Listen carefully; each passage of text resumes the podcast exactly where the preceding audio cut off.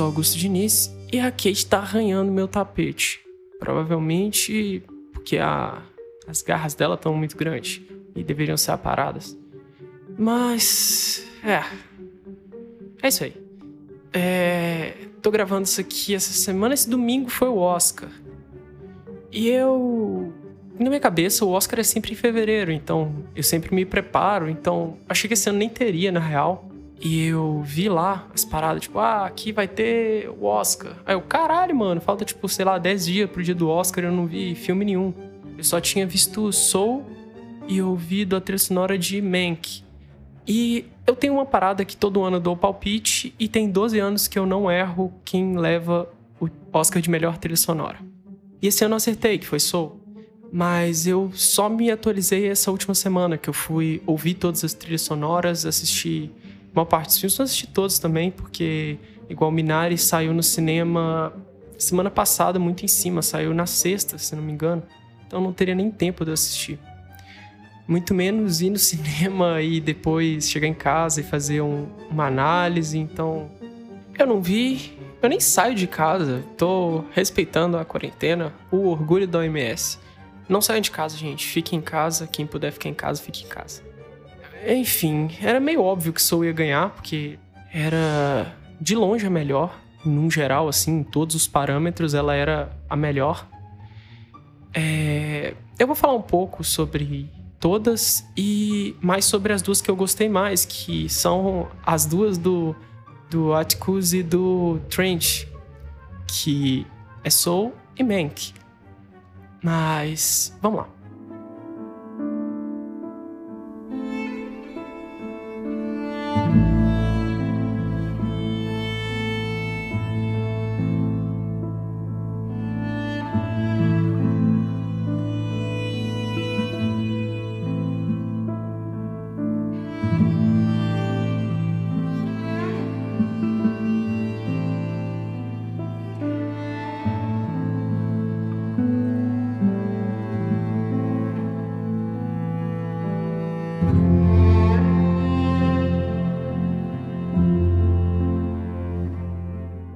Essa música é a primeira música da trilha sonora de Relatos do Mundo, que foi composta pelo James Newton Howard. É veterano, veterano, cara manda bem. Para quem não conhece, ele fez Planeta do Tesouro e Atlantis, saca aqueles filmes da Disney? Ele fez também aqueles filmes de terror A Vila e Sinais. Fez, eu acho que King Kong, do começo dos anos 2000 também é dele. E mais atualmente ele fez aquele Jogos Vorazes, a série toda, e Animais Fantásticos e Onde Habitam também é dele. Ele fez bastante coisa, não tô conseguindo lembrar agora, mas é isso aí. Que é ao vivo.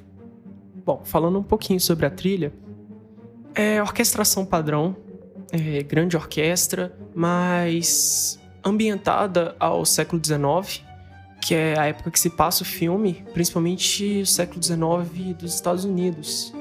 Ele usa viola de gamba, usa aquela rabeca, tá ligado? Aquela rabeca estadunidense que é usada muito no country, naqueles estilos tipo bluegrass, que é um country mais antigo assim, que tem uma um violino meio rústico. Ele usa bastante nessa trilha também, eu achei bem legal. E para mim é musicalmente em quesitos de composição, de técnica, a melhor trilha. Mas nada inovador, nada de novo, nada nada demais realmente. É uma trilha orquestrada, bem feita, mas não é grandes coisas, saca? Não, não trouxe nada que talvez a academia levasse em consideração para dar o prêmio. Então, fica mais aí a minha admiração pelo James. E é isso. Agora vamos falar um pouco de Minari.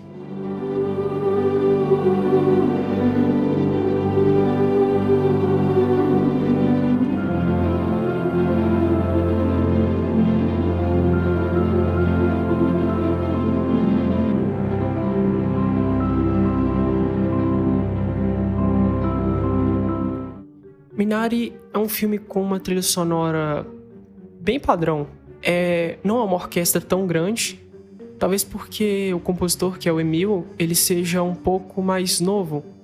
Ele começou a carreira dele em 2018 para um filme da HBO, um filme próprio da HBO, né, do canal. E depois ele fez um filme um pouco maior, né, filme de festival, que é aquele The Last Black Man em São Francisco. E assim, não fez muito mais coisa e essa foi a primeira indicação dele.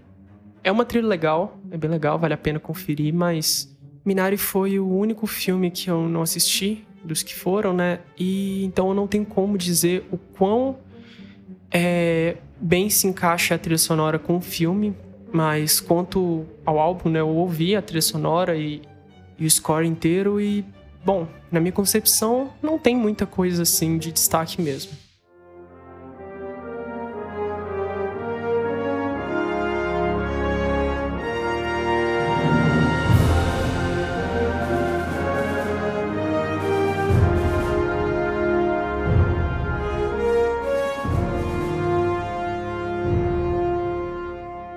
Esse é o tema de entrada de Destacamento Blood, que é um filme do Spike Lee, gosto muito do Spike Lee.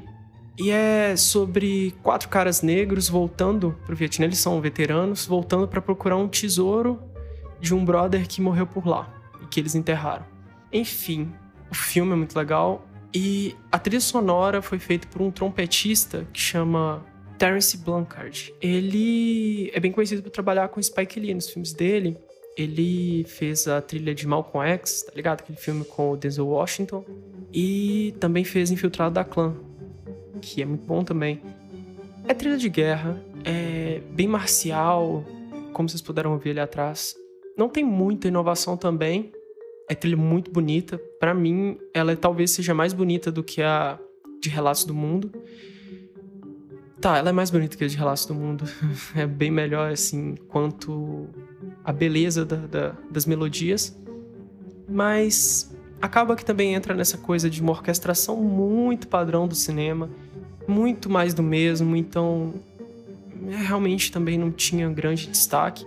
Além de ser muito bem contextualizada com a época e com a situação, que encaixa muito bem.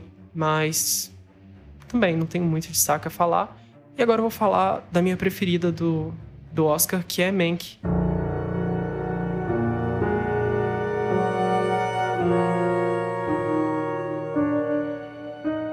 A trilha ela é totalmente condizente com a época que se passa o filme. O filme ele se passa em 1930 e é sobre o roteiro de Cidadão Kane, que é um filme de 1940. Quem não assistiu deveria assistir tanto Mank quanto Cidadão Kane, porque são ótimos filmes. O Atticus Ross e o Trent Reznor, eles diferente do que eles costumam fazer, que é trabalhar com sintetizadores e tal, eles fizeram um jazz bem da época de 1930, de 1940. Os timbres usados são os mesmos usados na época com a qualidade de gravação atual, uma mixagem tipo atual o método de composição que eles usaram, as técnicas, é tudo muito específico dessa época e é como se eles tivessem estudado Cidadão Kane, a trilha sonora de Cidadão Kane, muito a fundo para fazer essa trilha. E eles recriaram de uma forma moderna quanto à mixagem, mas totalmente tradicional, sabe? É uma coisa meio que revivendo aquilo muito bem feito. É incrível, eu gosto muito.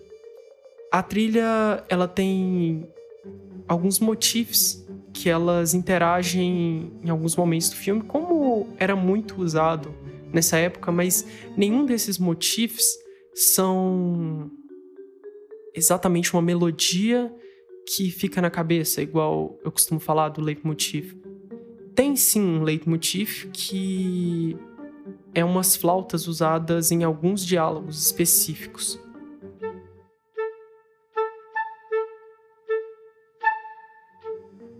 Principalmente em alguns diálogos de drama, onde o Mank tá bêbado, que é bastante até no filme, ele tá bêbado boa parte do filme. Mas em algumas cenas de drama essa mesma esse mesmo leitmotiv é usado talvez para demonstrar essa falta de sobriedade dele e tentar não entrar tão a fundo na tensão da cena porque as cenas que são tensas, são de suspense, são cenas mais fortes, elas são marcadas por um trompete que faz isso aqui, ó.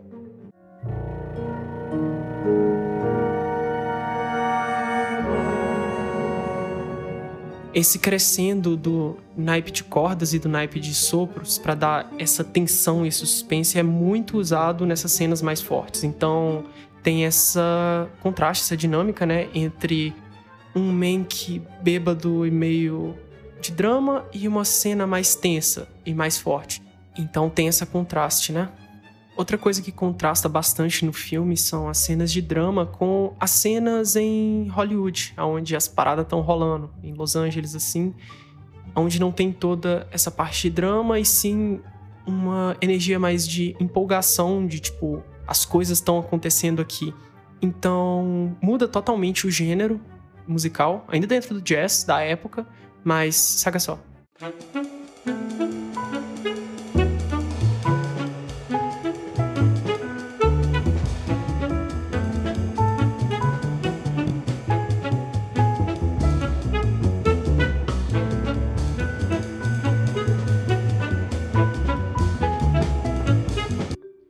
Coisa interessante é sobre essa música em específico, que antes dela tinha cenas de quando o Mank estava escrevendo o roteiro e volta para esse flashback em Los Angeles, que é quando começa essa música. E essa música ela tem um piano, vocês puderam reparar, ela tem um piano tocando bem mais lento em contraste ao tempo que está ali. Ele faz com que a transição entre aquela cena mais dramática e essa cena de mais empolgação sejam muito mais leve, muito mais suave, porque ainda permanece o piano que estava na outra cena tocando ainda em cima da música. Saca só.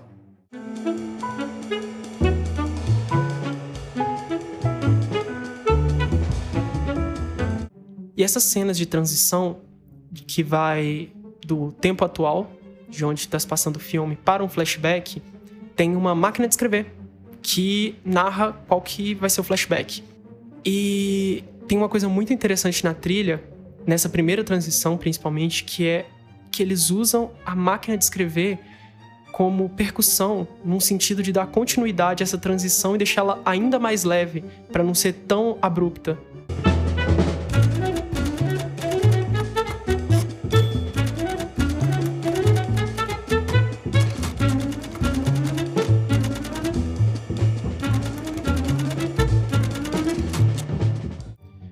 Geral, é uma trilha incrível. Eu gostei muito dela. Foi a minha preferida do Oscar. Não a mais bonita. Soul é fenomenal, é uma trilha linda, me fez chorar. Só que essa trilha, ela me deu um quê? Quando eu ouvi a primeira vez, porque ouvi o Atticus Ross e o Trent Reznor fazendo jazz dos anos 30 é algo que, para quem conhece a dupla, é, é um pouco. Uou! que foda, tipo, não é. Eles saíram total da zona de conforto deles. Eles trabalharam numa parada que pouquíssima gente domina muito bem, principalmente da galera mais jovem, assim, digamos, no meio da de trilha sonora. Jovem que eu digo é menos de 50, 60 anos, assim, porque a galera costuma ter 80, até 90 anos, como o John Williams. Vale a pena conferir, vale a pena assistir o filme, que é do David Fincher com o Gary Oldman de protagonista, ele que faz o Mank, e tem a Lily Collins de assistente dele, é bem legal. Eu gosto muito desse filme, gostei bastante, a trilha sonora me agradou muito. Gostaria que ganhasse o Oscar? Se não tivesse Soul, sim. Agora eu vou falar um pouco de Soul. Eu já falei naquele rolê da Pixar, naquele episódio que eu falei da Pixar, eu contei um pouquinho e eu vou falar um pouco mais sobre Soul. A trilha de Soul é uma parceria entre o Trent e o Atticus, que é essa dupla, com um dos grandes pianistas do jazz atualmente, que é o John Batiste, que é o pianista da Stay Human, que é a banda da Late Night Show. Enfim, o cara é muito bom.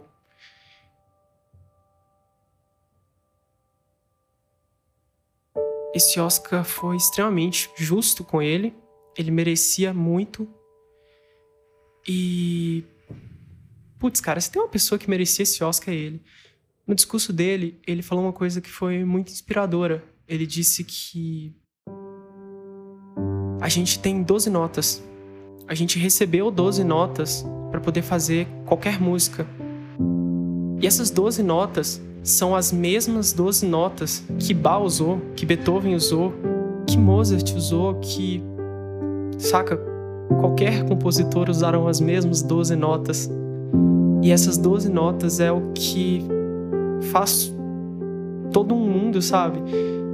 E isso me inspirou bastante. Eu acho que esse ponto é um ponto que todo músico é marcado, sabe? Porque você cria um mundo inteiro ali com essas 12 notas e não importa se você está aprendendo agora a compor ou se você já compõe há muito tempo, essas 12 notas são as mesmas.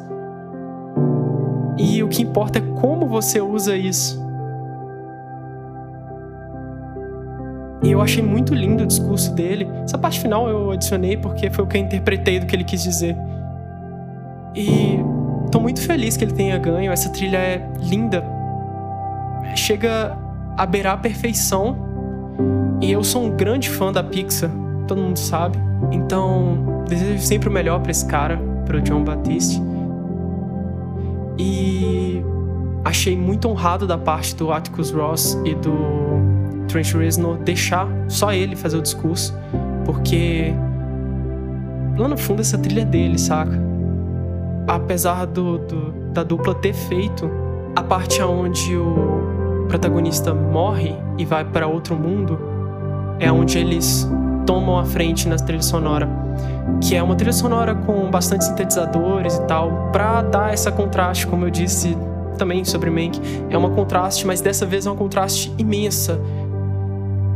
E faz com que a trilha seja mais especial ainda, porque você sabe quando é Nova York, você sabe quando não é, só de você ouvir.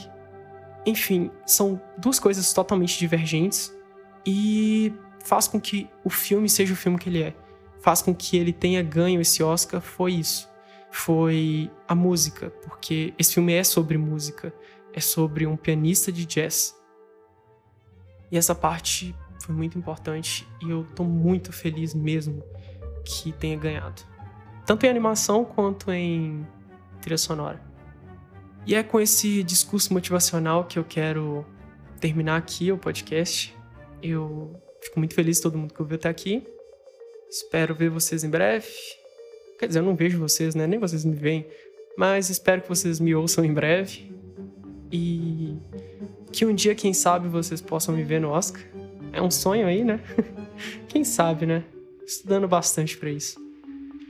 Muito obrigado de novo. Me sigam nas redes sociais, manda uma mensagem. Foi um episódio um pouco mais motivacional e um pouco mais informativo.